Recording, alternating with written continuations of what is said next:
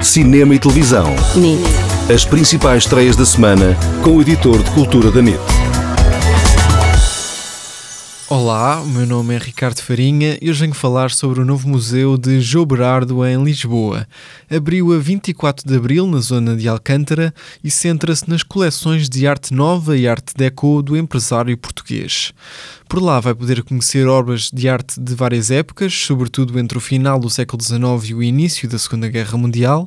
E este novo espaço tem, além da exposição, uma loja, um jardim com esplanada e vai estar em funcionamento todos os dias das 10 da manhã às 7 da tarde, com várias visitas guiadas. O edifício onde está integrado era a antiga residência de verão do Marquês de Abrantes. Saiba mais em nit.pt.